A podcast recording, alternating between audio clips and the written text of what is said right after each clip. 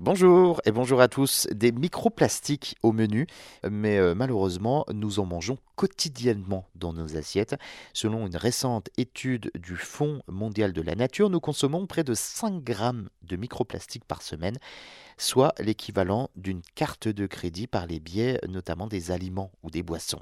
En 2010, 275 tonnes de déchets plastiques produits dans le monde, 8 tonnes ont fini dans les océans. On parle alors là de microplastiques. Ce sont de très petits morceaux de plastique, moins de 5 mm.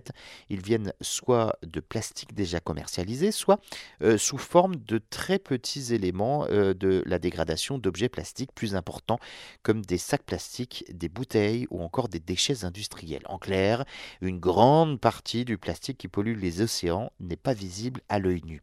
Et la principale conséquence de cela, c'est la contamination de la chaîne alimentaire, puisque aujourd'hui, il est clairement démontré que l'ensemble des animaux qui vivent dans les océans, des plus petits organismes comme les planctons aux plus grands mammifères marins, eh bien, mangent du plastique qu'ils euh, confondent avec de la nourriture. Alors, ils en évacuent une grande partie grâce à leur système digestif, mais en accumulent aussi beaucoup dans leurs organismes et logiquement plus les particules sont petites, plus il y a donc de risques qu'elles contaminent la chaîne alimentaire et finissent donc dans nos assiettes. Les substances toxiques du plastique euh, contaminent les poissons et les fruits de mer que nous mangeons, mais bien que ce soit franchement euh, préoccupant, le problème n'est pas seulement que les poissons et les fruits de mer que nous mangeons contiennent du plastique, mais aussi que ce plastique, bien qu'hydrophobe, ce qui veut dire qu'il ne se mélange pas à l'eau, absorbe toutes les toxiques qu'il croise sur son chemin comme une éponge. Donc, en plus des substances nocives contenues dans le plastique,